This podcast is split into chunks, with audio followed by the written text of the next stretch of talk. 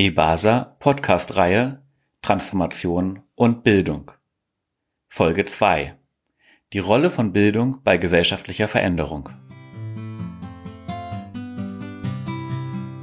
Hallo in die Welt! Hallo an alle, die uns zuhören. Ich bin Carlos und begrüße euch ganz herzlich zur zweiten Folge unseres EBASAS Podcasts. Mit mir am Mikrofon ist mein Kollege Felix. Hallo, auch ich begrüße euch ganz herzlich.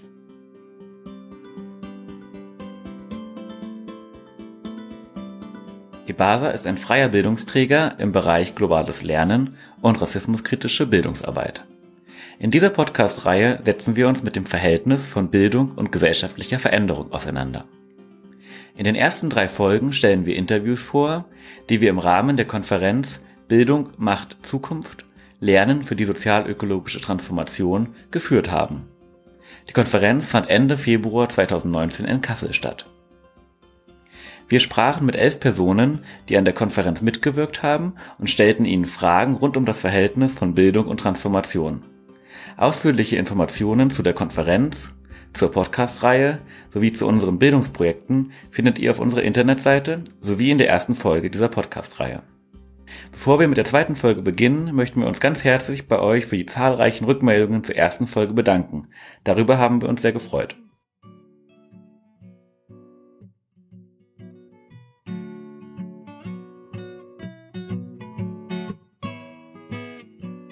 Nun zu Folge 2. Nachdem wir uns in den ersten Folgen mit dem Aufkommen des Begriffs der transformative Bildung auseinandergesetzt haben, steht die Rolle von Bildung bei gesellschaftlichen Veränderungsprozessen im Mittelpunkt unserer zweiten Folge. Viele Menschen, die in der Bildungsarbeit aktiv sind, wie auch wir, verknüpfen mit ihrer Tätigkeit den Wunsch, gesellschaftliche Entwicklung positiv zu beeinflussen. Parallel beobachten wir das Phänomen, dass mehr Wissen über globale Zusammenhänge nicht unbedingt zum Handeln, auch nicht zum einem nachhaltigeren Handeln führen muss.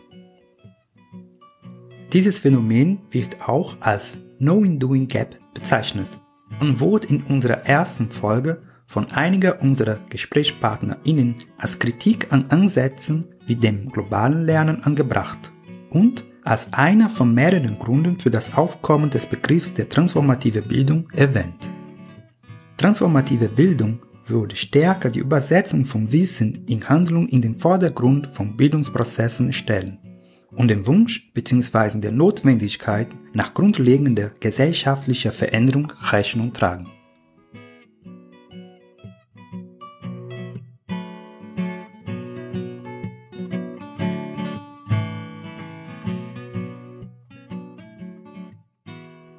Ausgehend von der These, dass auch die meisten KonferenzteilnehmerInnen in Kassel überzeugt waren, dass die Gesellschaft eine sozial-ökologische Transformation benötige, stellten wir unseren InterviewpartnerInnen für diesen zweiten Podcast folgende, recht allgemeine Frage. Nämlich, welche Rolle kann und sollte Bildung bei der Veränderung der Welt spielen? Ergänzend fragten wir auch nach den möglichen Grenzen von Bildung. Wir sprachen mit Bettina Lösch und Julia Lingenfelder von der Universität Köln mit Michel Perez und Pablo Aljanati von Bildung trifft Entwicklung, mit Josefa Knie von Futur 2, Mandy Singer-Brodowski von der FU Berlin, Nilde Inkermann vom ILA-Kollektiv, mit Jona Blum vom Konzeptwerk Neue Ökonomie, mit Fabian Kosave von Mohio, mit Konstantin Müller vom Weltlagen Magdeburg und mit Steffen Kühne von der Rosa-Luxemburg-Stiftung. Eine ausführliche Vorstellung unserer GesprächspartnerInnen findet ihr in der ersten Folge unserer Podcast-Reihe.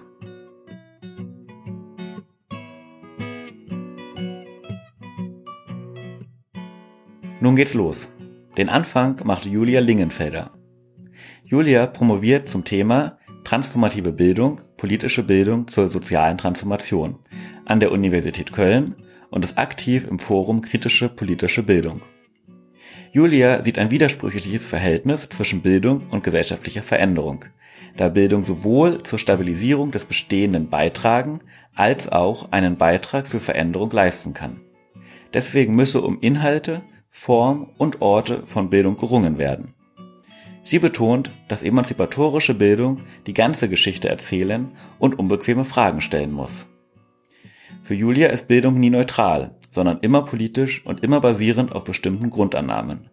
Wichtig sei dabei, die eigene Position transparent zu machen. Sie warnt davor, Bildung angesichts aktueller Kräfteverhältnisse nicht zu überschätzen. Es werden ja oft mit Bildung ziemlich viele Hoffnungen verbunden. Ich würde erstmal festhalten, dass das Verhältnis zwischen Bildung und gesellschaftlicher Veränderung ein widersprüchliches ist, weil Bildung sowohl dazu beitragen kann, das Bestehende auch zu stabilisieren, als auch aber das Potenzial hat, zu einer Veränderung beizutragen. Genau, insofern würde ich Bildung begreifen als ein Ort, an dem um Hegemonie gerungen wird. Und an der Stelle ist es dann eben nicht egal, um welche Inhalte es geht, auf welche Weise die Bildung stattfindet und an welchen Orten. Und genau deswegen ist die Suche nach einer kritisch-emanzipatorischen politischen Bildung zur sozial-ökologischen Transformation so wichtig. Genau, um emanzipatorisch zu sein und tatsächlich zu einer gesellschaftlichen Veränderung beizutragen, auf emanzipatorische Art und Weise, muss eine Bildung zur sozial-ökologischen Transformation letzten Endes, würde ich sagen, die unbequemen Fragen stellen. Ähm, Perspektiven eröffnen, genau das zum Thema machen, was sonst nicht thematisiert wird. Die ganze Geschichte erzählen, verschiedene Perspektiven sichtbar machen, damit sich Lernende tatsächlich auch eine eigene Meinung bilden können. Das heißt, es geht einmal um andere Inhalte, um eine kritische Auseinandersetzung mit den bestehenden Verhältnissen.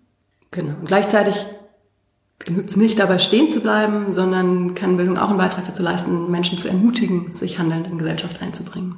Und damit meine ich tatsächlich politisches Handeln. Ne? Also gerade im Kontext BNE, globales Lernen, geht es ja viel auch um individuelles Konsumverhalten. Ich würde sagen, es muss auch darum um tatsächlich politisches Handeln gehen, sich mit anderen Menschen zusammenzuschließen, für eine Verschiebung der gesellschaftlichen Kräfteverhältnisse einzusetzen, gesellschaftliche Gegenentwürfe zu erproben, zu entwickeln, Heute setzt Bildung ja oft auch beim einzelnen Individuum an, aber das Politische vollzieht sich immer zwischen Menschen. Das heißt, es geht auch um die Suche danach, wie eine Bildung aussehen kann, die von der Freiheit und Selbstbestimmung der Menschen ausgeht, aber nicht von der Freiheit in, als isoliertem Einzelnen, sondern von der Freiheit in Bezogenheit mit anderen, mit denen es auch die neue Welt auszuhandeln gilt.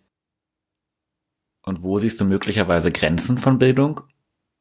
Genau, die Frage, welche Rolle Bildung leisten sollte oder wo auch Grenzen sind, verweist ja darauf, dass politischer Bildung oft auch vorgeworfen wird, überwältigend zu sein oder Lernende auch zu instrumentalisieren.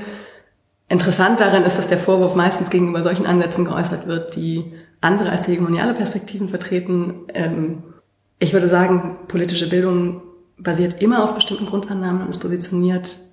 Die hegemonialen Vorstellungen werden nur verschwinden hinter vermeintlichen Selbstverständlichkeiten. Also das, was als Neutralität gilt, ist ja nur das, was wir, was uns so selbstverständlich erscheint, dass wir es nicht mehr als Position wahrnehmen. Deswegen müssen sich oft besonders kritische Ansätze mit dem Vorwurf auseinandersetzen. Ich würde sagen, es gibt äh, politische Bildung, Bildung ist immer politisch. Es gibt keine Neutralität. Wichtig finde ich, die eigene Position sichtbar und damit auch verhandelbar und streitbar und diskutierbar zu machen. Zum einen und zum anderen, glaube ich, kommt sehr stark auch auf die Form und die Art und Weise der Bildung drauf an. Ähm, wenn es darum geht, also ein emanzipatorischer Anspruch, eine politische Bildung mit emanzipatorischem Anspruch sollte auch davon ausgehen, dass die andere Gesellschaft, die wir anstreben, eine demokratische Gesellschaft ist, die wir gemeinsam gestalten und aushandeln. Und die Bildung, die dazu beiträgt, sollte das schon vorwegnehmen. Und ich glaube, mit dem Anspruch können wir auch Bildungsarbeit für eine gesellschaftliche Veränderung machen, die aber partizipativ und emanzipatorisch ist. Grenzen sehe ich vor allem, genau, ich glaube, es gibt einmal, gibt es auf der eben auf eine moralische Grenzen von Bildung, wo ich jetzt auch ein bisschen drauf eingegangen bin. Die würde ich vor allem da sehen, vielleicht gerade auch in Ansätzen, wo andere bestimmen, in welche Richtung es gehen soll und das nicht mehr Gegenstand von Verhandlungen ist klassische Top-Down-Wissensvermittlungsansätze. Genau, und dann gibt es natürlich die andere Ebene der Grenzen von Bildung, nämlich die Frage, was kann Bildung überhaupt leisten in dem Zusammenhang. Das verweist wieder auf das, was ich vorhin auch schon mal gesagt habe. Die Rolle von Bildung ist immer auch widersprüchlich. Und ich habe das Gefühl, dass sie oft auch, also Bildung kann eine wichtige Rolle spielen, aber auch das Politische nicht ersetzen. Und die Einflussmöglichkeiten von einer emanzipatorischen Bildung dürfen wir auch nicht überschätzen, glaube ich. eben angesichts der bestehenden Macht- und Kräfteverhältnisse und Strukturen kann Bildung einen Beitrag leisten, aber die politischen Fragen nicht lösen. Das war Julia Lingenfelder von der Universität Köln. Als nächstes hören wir Bettina Lösch. Bettina arbeitet als Privatdozentin und akademischen Räten auch an der Universität Köln und ist engagiert in Form kritischer politischer Bildung. Zu Beginn betont Bettina, dass eine Transformation tiefgreifende Veränderungen auslösen müssten. Sie führt fort, dass sich politische Veränderungen zunächst über Handlungen und somit über soziale Bewegungen vollziehen. Bildungsprozessen können Menschen aber bei der Reflexion über die Veränderung der Welt und deren Richtung unterstützen. Laut Bettina kann Bildung anreizend schaffen, aber politisches Handeln und Verantwortlichkeiten nicht ersetzen. Es müsse aufgepasst werden, Jugendlichen nicht die Last der Welt aufzubürden. Also vielleicht teile ich schon den ersten Satz nicht so ganz und hast ja auch schon selbst äh, äh, geschmunzelt oder gefragt, trifft es wirklich alle, ob wir alle im Hinblick auf eine sozialökologische Transformation äh, arbeiten. Es gibt ja sehr unterschiedliche Ansätze in der Debatte Bildung für nachhaltige Entwicklung, was dann von Klokal e.V. konterkariert wurde für Bildung für nachhaltige Ungleichheit. Die haben den Titel schon so ein bisschen in Frage gestellt aus rassismuskritischer Perspektive das globale Lernen eigentlich als Dach von vielen verschiedenen pädagogischen und Bildungsansätzen und eben diese sozialökologische Transformation die sozial-ökologische Transformation halte ich für ein größeres äh, Unterfangen. Ja, also da steckt ja der Transformationsprozess äh, mit drin.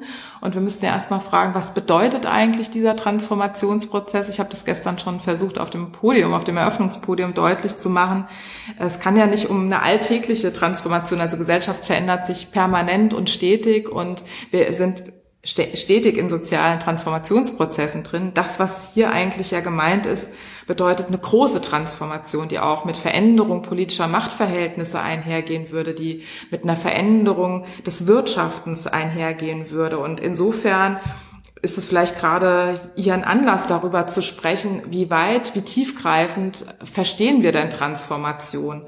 Und jetzt war deine Frage danach, welche Rolle sollte Bildung äh, dabei spielen? Zunächst verändern sich ja politische Verhältnisse über Handeln, über Aktivität.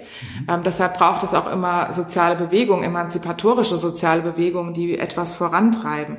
Die bringen aber immer ihre eigenen Bildungsprozesse mit sich. Und wir sehen das auch, also heute haben wir ja sehr eindrücklich die SchülerInnen äh, äh kennengelernt hier in Kassel, die für Fridays for Future eintreten und konnten auch sehen, was ist in ihrem Bildungsverständnis, was ist an Inhalten bei ihnen äh, angekommen, was reflektieren die gerade schon. Und da war war eine ganze Bandbreite an Möglichkeiten dabei von äh, Kohleausstieg und Kohleausstieg sofort und nicht erst 2038. Es gab aber auch Ansätze von technologischem Fortschritt, Energiemix, erneuerbare Energien. Darüber kommt die technologische Wende oder die grüne Wende. Also eine sehr große Bandbreite eigentlich äh, an ihren Vorstellungen von Welt und von Veränderung von Welt und Gesellschaft. Und wir sehen, ne, Fridays for Future ganz toll, die gehen jeden Freitag auf die Straße und sie demonstrieren nicht nur, sondern sie streiken als Ausdrucksform, weil sie sagen, das ist eigentlich die Protestform, die uns Aufmerksamkeit bringt. Das würden sie über eine Demonstration alleine nicht erreichen, sondern sie gehen radikal so weiter zu sagen, wir nutzen den Streik, wir gehen nicht zur Schule. Aber jetzt braucht es eben Bildungsprozesse, um auch zu reflektieren, um welche Veränderungen gehen, geht es denn und welche Alternativen werden in diesem Prozess angeboten, ja, welche Alternativen äh, im Prozess des Klimawandels, der Energiekrise, ähm, was gibt es da an konzeptionellen Vorschlägen? Und da merkte man, da ist einfach Bildungsbedarf und scheinbar leistet es die Schule auch nicht, ähm, äh, da ähm, Kontroversität abzubilden. Und wo siehst du Grenze von Bildung in diesem mhm. Zusammenhang? Mhm. Also Bildung kann politisches Handeln nicht ersetzen. Ähm, das kann auch politische Verantwortlichkeiten nicht ersetzen. Wir versuchen ja teilweise in Bildungsprozessen momentan den notwendigen gesellschaftlichen Wandel auf den Rücken von Jugendlichen austragen zu lassen. Also ich sage immer, in, ich bin in der Lehramtsausbildung tätig, ähm, macht keine Betroffenheitspädagogik in dem Sinne, dass ihr die Jugendlichen und die nachwachsenden Schüler und Schüler in die Last der Welt äh, tragen äh, lasst. Ich glaube, heute Morgen meinten die SchülerInnen auch äh, von Fridays, äh, Fridays for Future, ähm, ihnen wird die Bürde der, der Last der Wahrheit aufgetragen, sozusagen, ne, dass der Klimawandel auf sie zukommt.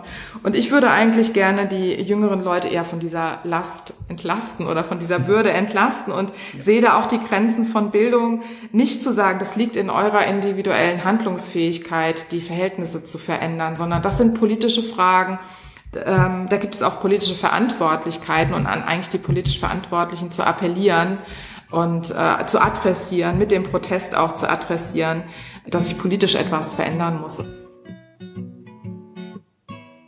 Das war Bettina Lösch von der Universität Köln. Im Anschluss an das Interview ergänzte Bettina, dass auch individuelle Handlungen natürlich wichtig und notwendig seien. Diese dürften in der politischen Bildung allerdings nicht auf individuellen Konsum, also Konsumentinnen Souveränität reduziert werden, und stellten keinen Ersatz für kollektives politisches Handeln sowie für gesamtpolitische Regelungen dar. Als nächstes hören wir Michelle Perez und Pablo Al-Ranati. Sie sind Bildungsreferentinnen im Rahmen des Programms Bildung trifft Entwicklung beim EPITS, dem Entwicklungspädagogischen Informationszentrum in Reutlingen. Beide betonen die prägende Rolle von Bildung in der Schule und die Möglichkeiten, die es gäbe, wenn in dieser andere Fragen im Mittelpunkt stehen würden. Sie betonen die zukünftige Wirkung von Bildungsarbeit, zum Beispiel dadurch, dass außerschulische Bildungsarbeit Zusammenhänge und Auswirkungen von Handlungen aufzeigt und das Interesse an einer weiteren Auseinandersetzung mit globalen Fragen weckt. Sie sagen, dass neben der Politik, den Medien und dem Alltag Bildung nur eine prägende Instanz unter anderen ist aber wir diese nutzen sollten. Ja, also ich glaube, es ist eine wesentliche Rolle. Tatsächlich ist es so, dass wir ja jahrelang, also ich glaube, ich weiß nicht wie viel, aber äh, viel Zeit in unserer Kindheit, in unserer Jugend in, in Bildungsinstitutionen verbringen. Ne? Und da werden viele Werte vermittelt und eine Perspektive der Welt. Ne? Und es ist klar, dass es nicht nur äh, die, dieses Bildungssystem uns einprägt, sondern auch die Medien, die Gesellschaft, die Familie. Also vieles kommt da, ne? aber wenn äh, in der Schule oder in diesen Institutionen auch diese Fragen im Mittelpunkt stehen, ich glaube, da wird sich auch was langsam ändern. Ne?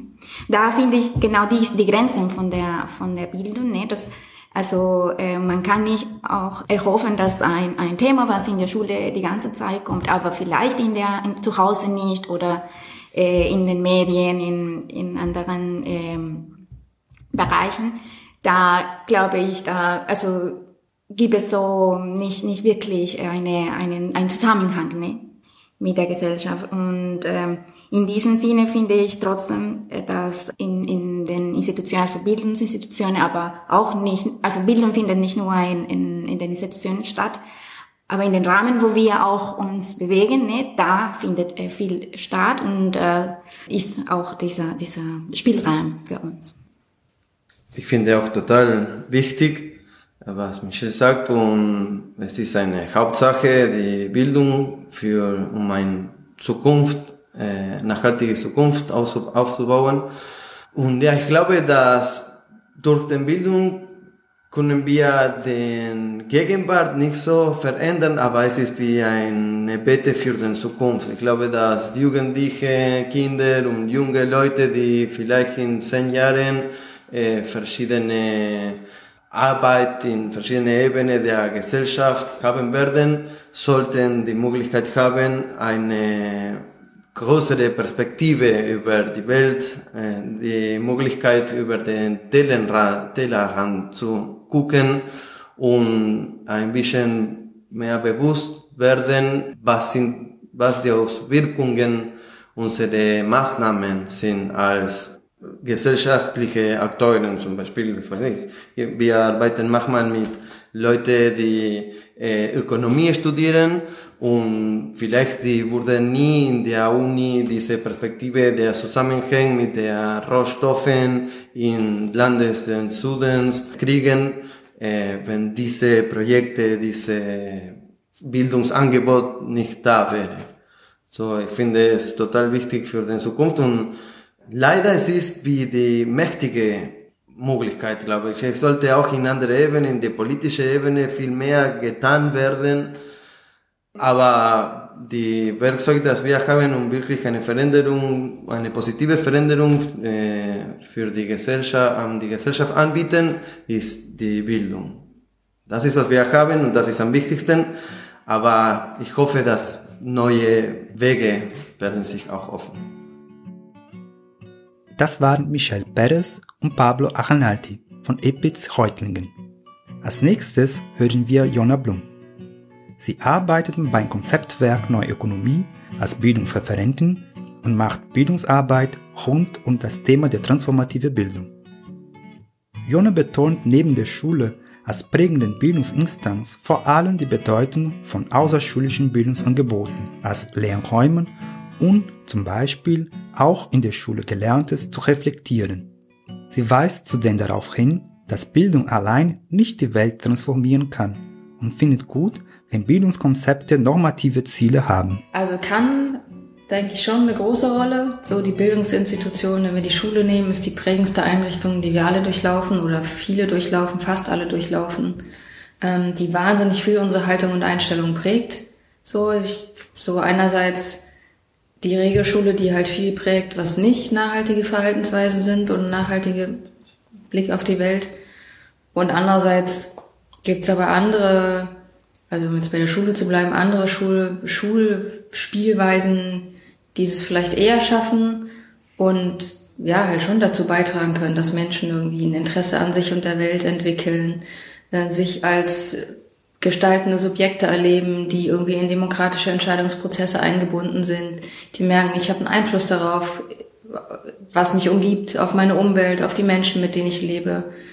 Ähm, und ja, die lernen, sich darin zu finden und so eine eigene, eigene Haltung zu entwickeln in dieser Welt und vor allem auch in dieser Widersprüchlichkeit dieser Welt. Und wo es nicht darum geht, ja, fertige Antworten zu lernen in der Schule, sondern Fragen zu stellen und ja, dadurch halt eher in so ein gestaltenden, ein gestaltendes Verhältnis mit der Welt zu kommen.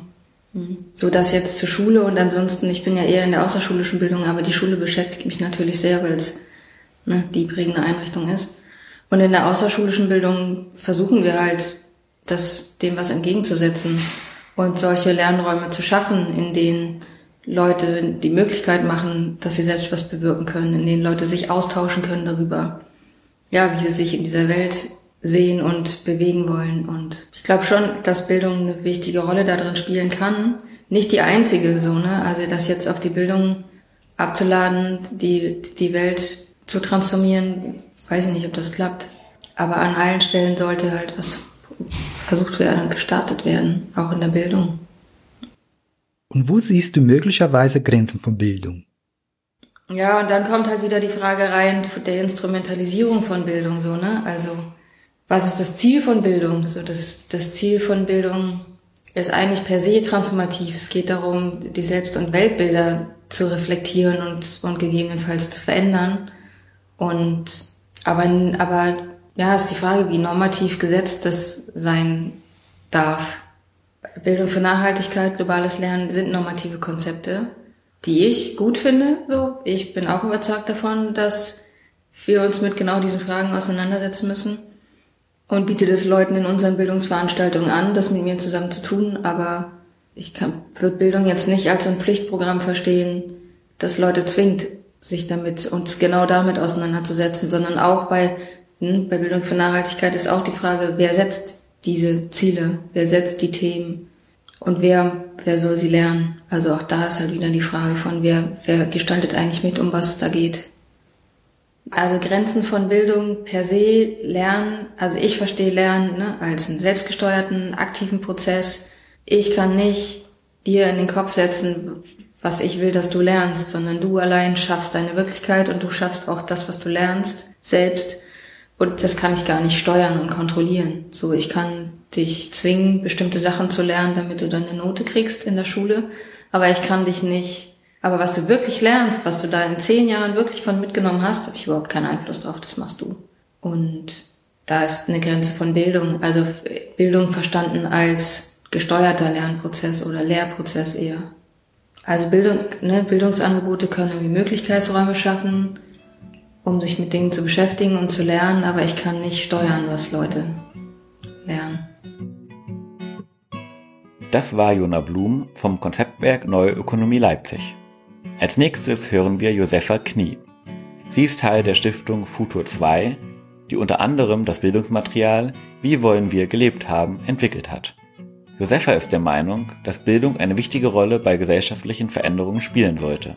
Sie weist auf die Lücke zwischen Wissen und Handeln hin und fragt, wie insbesondere die formalen Bildungsinstitutionen damit besser umgehen könnten.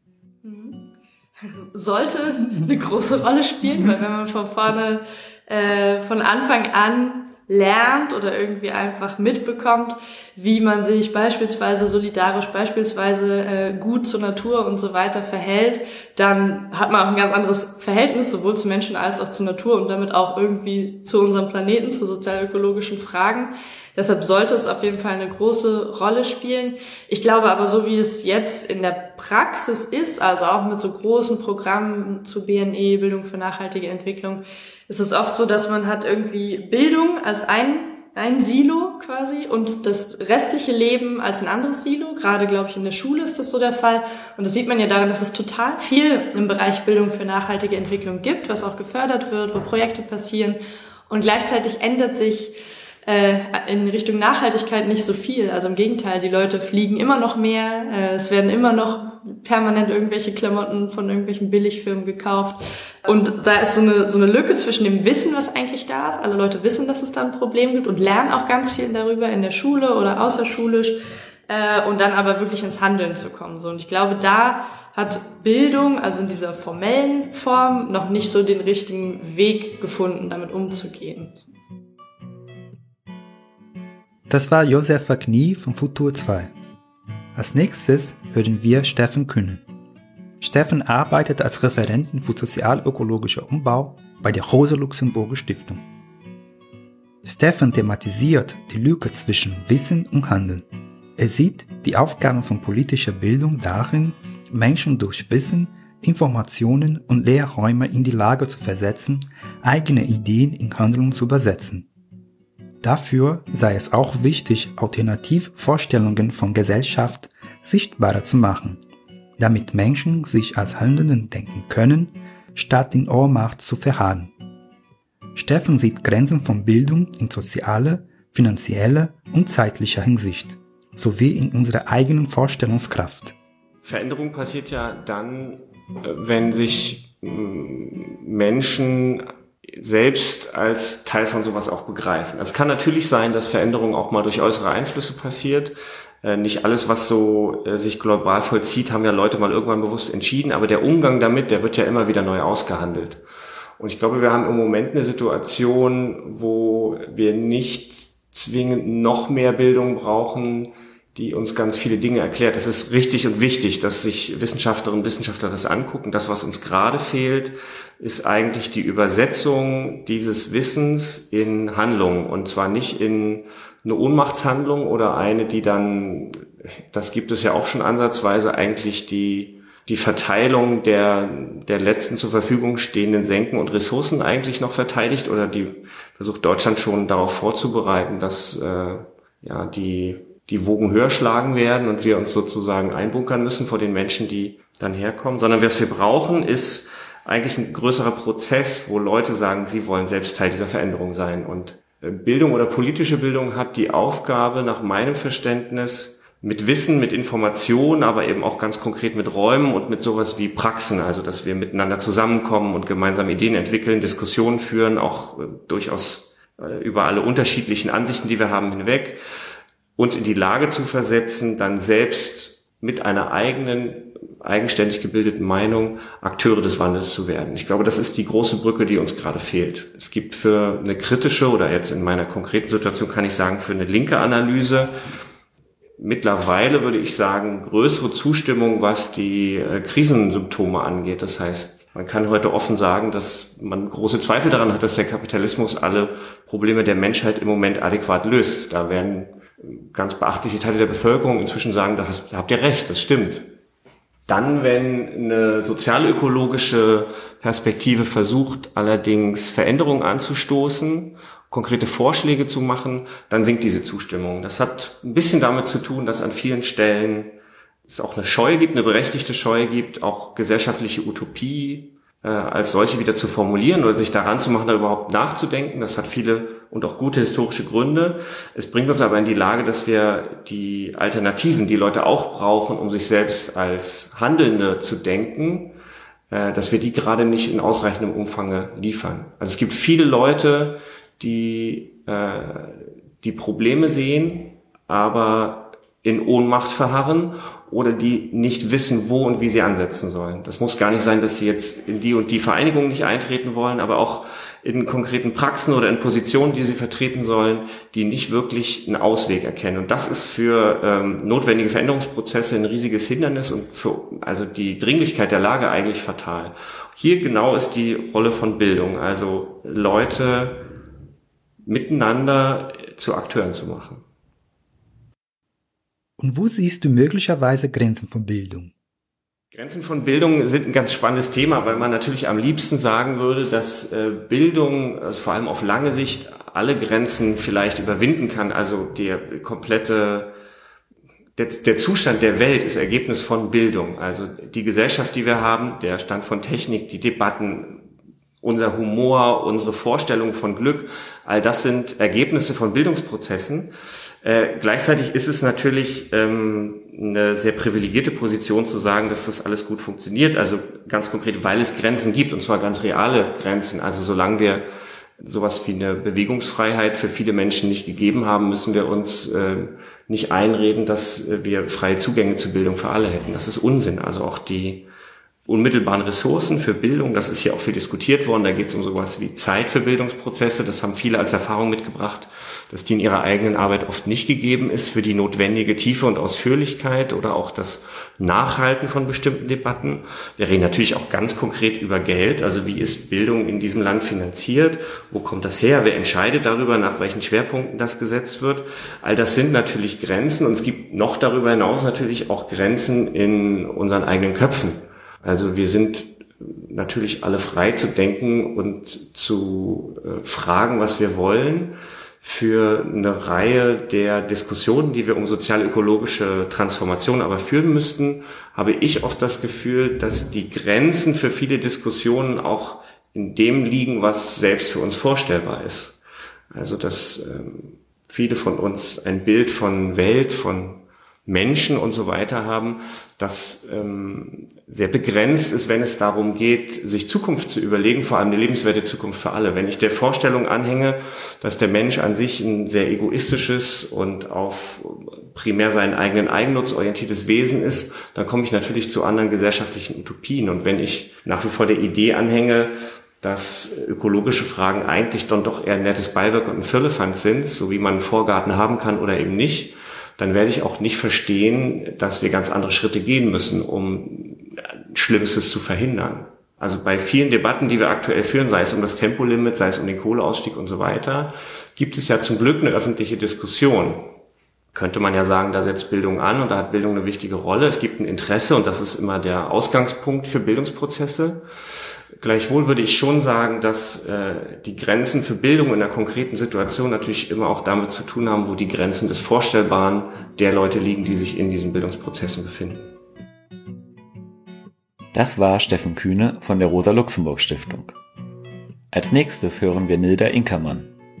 Für Nilda ist die zentrale Aufgabe von Bildung die Befähigung zur Mitgestaltung von Transformationsprozessen. Dafür sollte Bildung Mut machen, Freude wecken Fragen stellen und empowernd wirken. Sie fragt nach der Verstrickung von Bildung und Praxis und weist kritisch darauf hin, dass Bildung oft als Allheilmittel angesehen wird. Ich glaube, ganz zentral ist da einfach die Vermittlung von Fähigkeiten an dieser Gestaltung der Transformation teilhaben zu können und diese Transformation mitzugestalten, mitzudenken ähm, und nicht einfach geschehen zu lassen und sich anzupassen irgendwie zu sagen, okay, die Welt ist so und jetzt versuche ich hier drin klarzukommen, sondern wirklich so Demokratisierung als Prozess zu lernen, was heißt es, mich einzubringen, was heißt es, mich zu beteiligen, was brauche ich da für Fähigkeiten, was brauche ich da vielleicht auch für Räume, um auch die Kraft und den Mut zu haben, in Auseinandersetzungen zu gehen. Und das würde ich sagen, ist so ein ganz zentraler Punkt von Bildung für sozialökologische Transformation oder im Kontext von sozialökologischer Transformation, dass also dieses, diesen Prozess als offen zu begreifen, an dem ich mitgestalten sollte, möchte, kann. Also auch diesen Spaß, also da auch Bildung als was zu begreifen, was befähigen kann, empowern kann, mir irgendwie Selbstwirksamkeit verleihen kann, mich zu beteiligen an Gesellschaft, an ähm, Politik und das einfach größer zu denken und da Bildung irgendwie so, ja, wie so eine Basis, die gesellschaftliches Zusammenleben mit prägt. Genau, also vor allem so ein befähigen, befähigen ermutigen, empowern. Ich glaube, die äh, Stimme für Jugend, die haben das ziemlich schön auf den Punkt gebracht. Dieses, die Fähigkeit, Fragen zu stellen und nicht auf Antworten zu hoffen, sondern eher weiter Fragen zu stellen und da irgendwie nicht zurückzuschrecken, sondern zu fragen, okay, wie wollen wir leben? Wie wollen wir miteinander umgehen? Und sich von diesen Ambivalenzen auch nicht einschüchtern zu lassen, die damit einhergehen, sondern ja, das auszuhandeln. Und ähm, dann auch wieder auf so einer vielleicht auch eher wieder äh, theoretischen oder praktisch äh, Metaebene die Verschränkung von Wissen und Praxis. Also wo und wie entsteht Wissen und wie wird es in der Praxis umgesetzt und das ist, sind beides Formen von Bildung. Genau, und ähm, das irgendwie auch die Entstehung von Wissen mitzugestalten, mitgestalten zu können. Und wo siehst du möglicherweise Grenzen von Bildung? Mm, ich würde schon sagen, dass ähm, Bildung manchmal auch zu sehr als so das All Allheilmittel verstanden wird und dass es natürlich irgendwie Menschen befähigt werden durch äh, eine Schullaufbahn, durch Uni, durch verschiedenste Bildungskontexte an gesellschaftlichen Prozessen teilzuhaben. Aber es gibt eben auch äh, politische Strukturen, die Bildung nicht ersetzen kann. Also die Menschen ausbildet, finde ich ein blödes Wort, aber dazu befähigt, in Institutionen zum Beispiel dann mitzuarbeiten und da mitzugestalten, aber das sind dann wieder andere Prozesse und da wird, glaube ich, der Bildungsbegriff zu schwammig und zu breit, wenn wir sagen, das ist auch Bildung. Und ich glaube, das ist so ein, da sind es dann politische Prozesse, auf die Bildung vorbereitet, die aber nicht Bildung sind. Das war Nilda Inkermann vom ILA Kollektiv. Als nächstes hören wir Mandy Singer-Brodowski. Sie arbeitet an der Freien Universität Berlin im Rahmen des Nationalen Monitorings Bildung für nachhaltige Entwicklung. Für Mandy kann Bildung eine wichtige Rolle bei der Transformation der Welt spielen. Einerseits kann Bildung zum kritischen Nachdenken über den Zustand der Welt beitragen. Andererseits Menschen dazu befähigen, sich aktiv in den politischen Diskurs einzubringen. Allerdings betont sie, dass die soziale Kämpfen eigentlich in anderen gesellschaftlichen Bereichen stattfinden. Sie kritisiert, dass aus der Politik teilweise nicht leistbare Anforderungen an Bildungsinstitutionen gestellt werden. Mandy plädiert zudem für ein kritisches Nachdenken über den europäischen historischen gewachsenen Bildungsbegriff. Auf der einen Seite kann Bildung eine ganz, ganz zentrale Rolle bei der Veränderung von Welt, bei der sozial-ökologischen Transformation spielen. Sie kann Menschen dazu befähigen, kritisch über den Zustand der aktuellen Welt nachzudenken, kritisch darüber nachzudenken, inwiefern äh, sozusagen aktuelle Transformationsprozesse, Klimawandel, Biodiversität, aber auch soziale Ausbeutungsverhältnisse äh, zwischen den Ländern des globalen Nordens und des globalen Südens, aber auch innerhalb der Länder des globalen Nordens, wie die strukturell bis in die Tiefen unserer Gesellschaft und kapitalistischen Wirtschaftsstrukturen eingebettet sind. Darüber kritisch nachzudenken, das ist, glaube ich, der eine wichtige Beitrag von Bildung, äh, der in dem Rahmen geleistet werden kann. Der andere Beitrag aber auch ganz klar zu befähigen, sich aktiv in politischen Diskursen einzubringen und ganz klar Position zu beziehen bei der Gestaltung von Veränderungsprozessen in unseren Gesellschaften auf lokaler Ebene, in der Gestaltung von Bildungsinstitutionen, aber auch in politischen Diskursen, parteipolitisch, aber auch in äh, sozialen Bewegungen ja, NGOs und so weiter, da sozusagen immer wieder Brückenschläge zu suchen und ein, die Rolle von Bildung äh, ist es an der Stelle zu befähigen, sich wirklich wirksam in diesen diskursiven Kontexten einzubringen. Und wo siehst du möglicherweise Grenzen von Bildung? Häufig haben wir ja die Idee, über Bildung äh, Welt verändern zu wollen. Und das funktioniert bis zu bestimmten Punkten, weil die wirklichen sozialen Kämpfe natürlich eigentlich nicht in der Bildung stattfinden, sondern sie finden, wie wir das aktuell sehen, in der Verkehrspolitik statt, sie finden äh, in der äh, Entwicklungszusammenarbeit äh, statt, sie finden äh, an ganz vielen anderen Stellen ähm, statt Stichwort Kohlekommission, Kohleausstieg und so weiter. Da gibt es ganz viele soziale Kämpfe, die im Rahmen von Bildungsprozessen oder wo Bildung immer sozusagen so ein Nebenschauplatz ist von äh, Veränderungen und wo viel auch gesellschaftlich gesehen äh, an die Bildungsinstitution und an das Bildungssystem herangetragen wird, was das Bildungssystem als solches allein aber gar nicht leisten kann, was aber für die ähm, sozusagen gestaltenden oder politischen Akteure, die handeln, äh, häufig der sehr einfache Weg ist, äh, dann sich herauszuziehen und zu sagen, ja, aber wir machen doch Bildung für nachhaltige Entwicklung oder Bildung äh, globales im Kontext von globalem Lernen.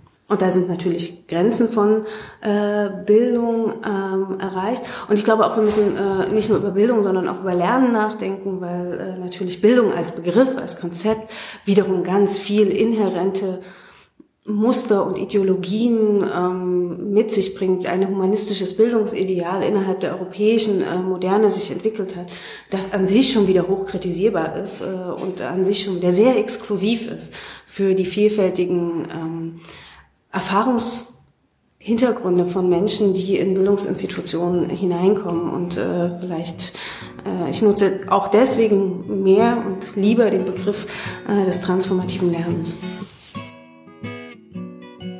Das war Mandy Singer-Brodowski von der Freien Universität Berlin. Als letztes hören wir Konstantin Müller und Fabian Kursabe.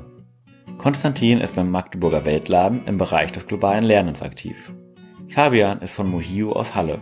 Seit über zehn Jahren ist der Verein im Bereich der entwicklungspolitischen Bildungsarbeit und der Medienkompetenz aktiv.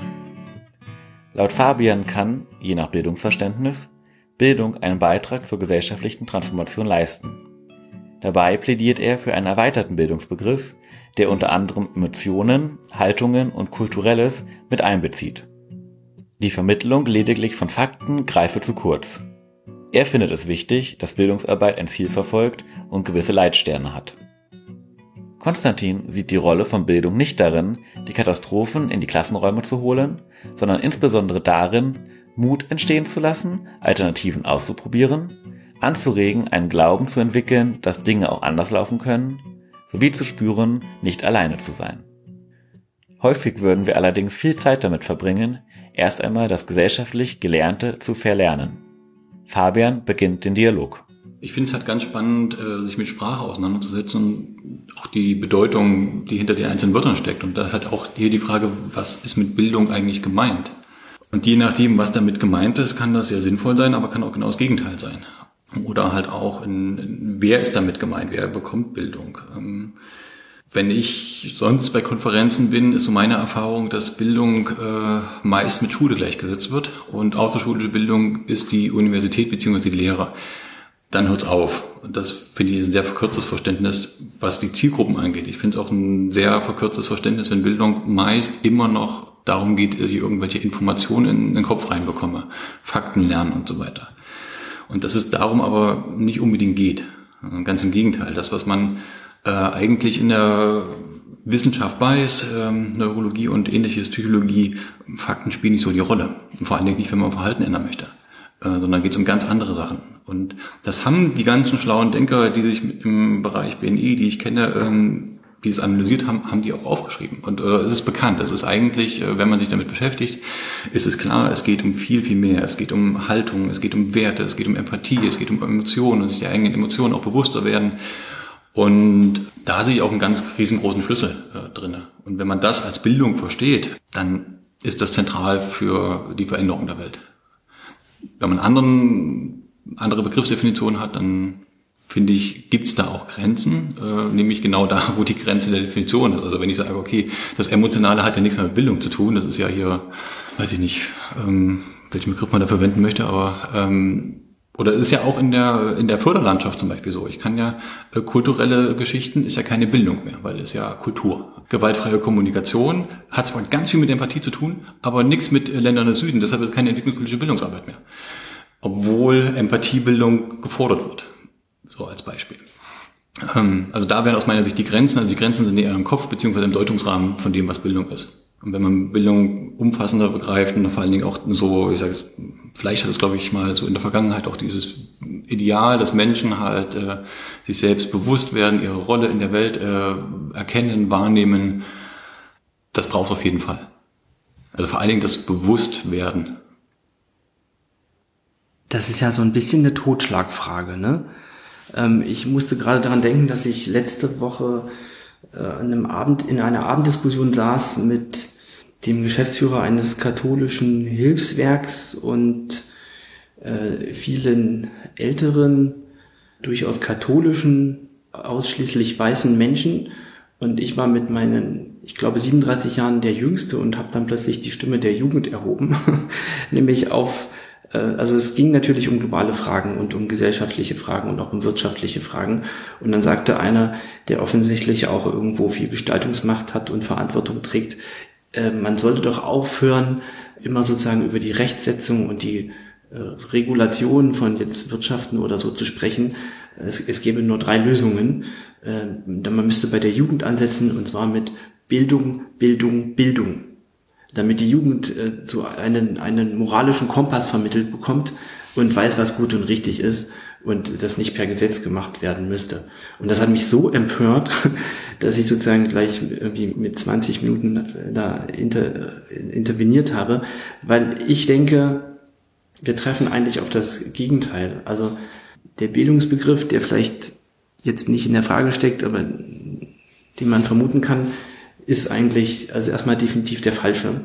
Und es liegt jedenfalls nicht daran, dass Menschen nicht Informationen haben oder nicht an Informationen kommen. Also wir haben jetzt Internet und Smartphones und können eigentlich jederzeit die Frage jetzt vielleicht so ein bisschen Quellen einordnen können, sozusagen an den richtigen Stellen suchen, nochmal an anderen Stellen suchen, ähm, um die Information zu bekommen und dann äh, Kindern, Jugendlichen, Erwachsenen helfen, das einzuordnen und hauptsächlich ihnen auch dabei helfen, Dinge zu verarbeiten. Also weil, Stichwort Katastrophenpädagogik, bei den vielen Krisen, Problemen, Herausforderungen, die wir haben, in der Gesellschaft auch schon direkt äh, um uns herum in der äh, städtischen oder nationalen Gesellschaft, ist es, glaube ich, häufig ganz klar eine Überforderung, äh, eine Überlastung, Menschen irgendwie damit allein zu lassen.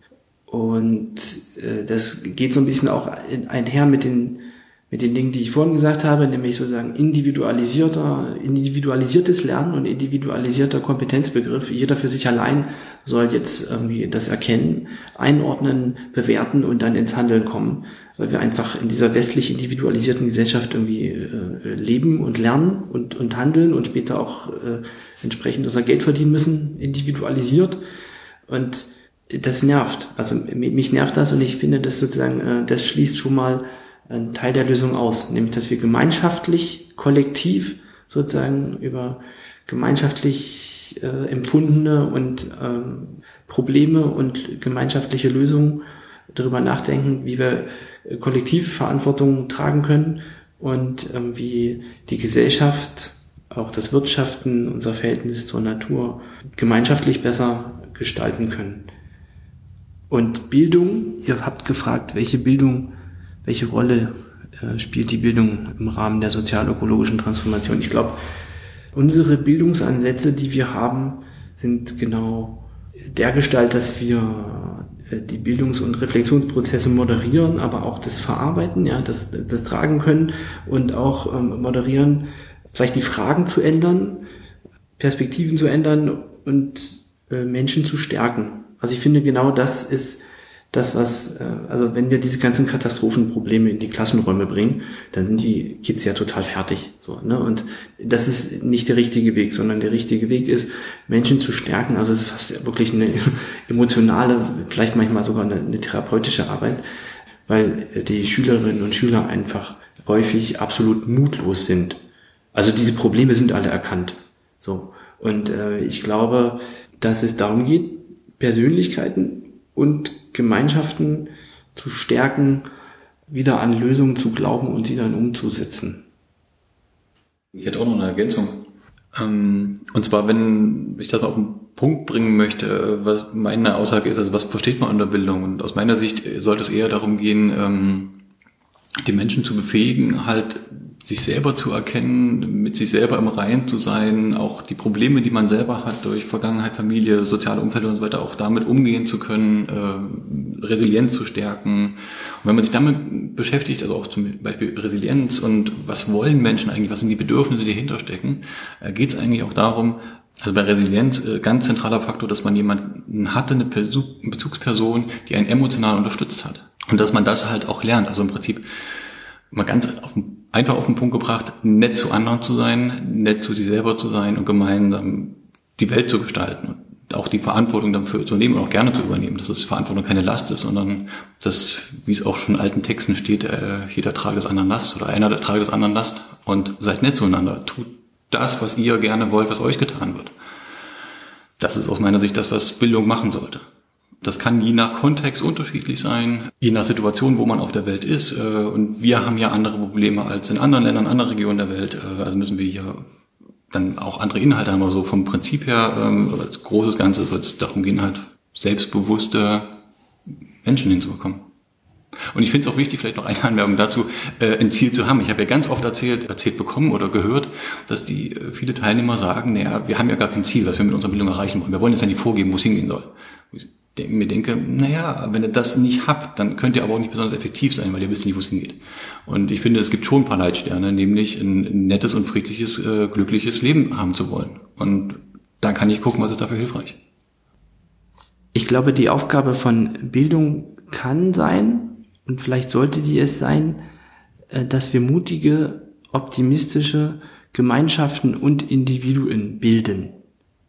Und ich habe jetzt bewusst Individuen an zweite Stelle gestell, gestellt, die den Mut haben und den Glauben daran, dass Dinge anders gehen.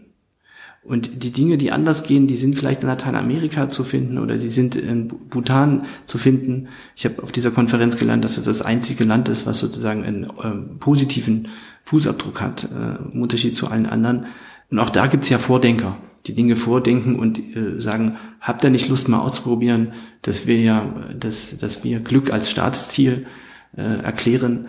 Genau. Und ich glaube, wir brauchen Mut und Optimismus und äh, um sozusagen dadurch auch die Kraft zu erreichen, Dinge zu verändern, brauchen wir auch das Gefühl, dass wir nicht alleine sind. Dass wir nicht alleine sind, dass wir das in Gemeinschaft, wie kollektiv und na klar kann man im Kollektiv Ideen brainstormen und entwickeln und das alles diskutieren, ausprobieren, immer mal wieder anders und neu machen. Das ist schon wichtig, aber so Impulse setzen, Inspiration setzen, zum Beispiel mal vorschlagen, wir gucken mal heute nach Bhutan äh, als Gegenentwurf im Politikunterricht oder im Sozialkundeunterricht. Äh, das kann schon auch und sollte unsere, unsere Aufgabe sein. Genau, ich denke immer noch so ein bisschen äh, daran herum, dass wir ein Problem haben, weil wir natürlich, wir möchten gern anders und neu denken und Menschen inspirieren, das zu tun. Häufig werkeln wir aber daran herum, dass wir das Erlernte entlernen. Also das, was sozusagen irgendwie die Verwertungslogik, die Marktwirtschaft, der Kapitalismus, was auch immer die Effizienzgesellschaft äh, vermittelt, dass wir das dann wieder ein Stück weit zurückfahren und dekonstruieren, dass Menschen helfen, wollen, sich davon zu befreien und wir gar nicht dazu kommen, sozusagen positiv uns auseinanderzusetzen mit den alternativen Entwürfen. Also gestern hatten wir diesen schönen Film Learning Transformation, Voices for Another Education, von, wo Stimmen aus der ganzen Welt gesprochen haben und dieses Learning und Unlearning. Ich bin da manchmal selber wie immer wieder pessimistisch, weil ich das Gefühl habe, dass sozusagen die andere Seite, die das Natur und Mensch ausbeutende System permanent reproduziert, einfach deutlich mehr Mittel und Ressourcen hat und deutlich mehr Reichweite. Das sind so Fragen, wo ich denke, also umso prägnanter äh, und erschütternder und vielleicht auch ermutigender müssen unsere Fragen und unsere kurzen Interventions, Interventionen und Interventionsräume sein, weil wir sozusagen da viel, viel, viel immer auflösen müssen. Und vielleicht sollten wir auch gar nicht so viel auflösen, sondern einfach äh, schöne, überzeugende, menschliche, ökologische Gegenentwürfe in die Welt stellen. Diese Gegenentwürfe sollten dann auch verallgemeinerbar sein. Also es reicht nicht, wenn da sozusagen eine Nischenidee von ein paar Hippies irgendwo gelebt wird, sondern es muss irgendwie verallgemeinerbar sein. Das ist, glaube ich, ein wichtiger Punkt. Das waren Konstantin Müller vom Weltladen Magdeburg und Fabio Cosave vom Mohio. Damit kommen wir so langsam zum Ende der zweiten Folge unserer Podcast-Reihe Transformation und Bildung. In dieser haben wir uns gefragt, welche Rolle Bildung bei der Veränderung der Welt spielen kann oder spielen sollte und wo möglicherweise Grenzen von Bildung liegen. Einige Punkte wurden relativ häufig genannt. Für viele unserer GesprächspartnerInnen spielt Bildung eine wichtige Rolle bei der Veränderung der Gesellschaft. Aber diese große Aufgabe sei nicht allein durch Bildung realisierbar. Öfters wurde davor gewarnt, Bildung nicht als Allheilmittel zu verstehen und die Probleme der Welt nicht der Jugend aufzubürden. Einige hoben die Rolle von Schule als stark prägende Instanz hervor, in der leider auch oft Dinge gelernt würden, die grundlegenden Veränderungen im Wege stehen. Öfters genannt wurde auch die Lücke zwischen Wissen und Handeln. Die Vermittlung von Wissen und Fakten reiche nicht aus, die Gesellschaft sozial-ökologisch zu transformieren. Auch genannt wird die wichtige Rolle von Bildungsprozessen innerhalb sozialer Bewegungen sowie durch außerschulische Bildungsarbeiten geöffnete Lehrräume für das Erkennen und die Reflexion gesellschaftlicher Verhältnisse. Viele betonten, dass die zentrale Chance von Bildung ist, Menschen zu befähigen, zu motivieren und in die Lage zu versetzen, Ideen zu leben und am Veränderungsprozess aktiv teilzuhaben. Dafür sei es auch wichtig, dass gesellschaftliche Alternativentwürfe sichtbarer werden. Einige machten den Punkt stark, dass Bildungsarbeit immer auf bestimmte Werten und Ziele basiere oder basieren sollte und deswegen nicht neutral sein kann.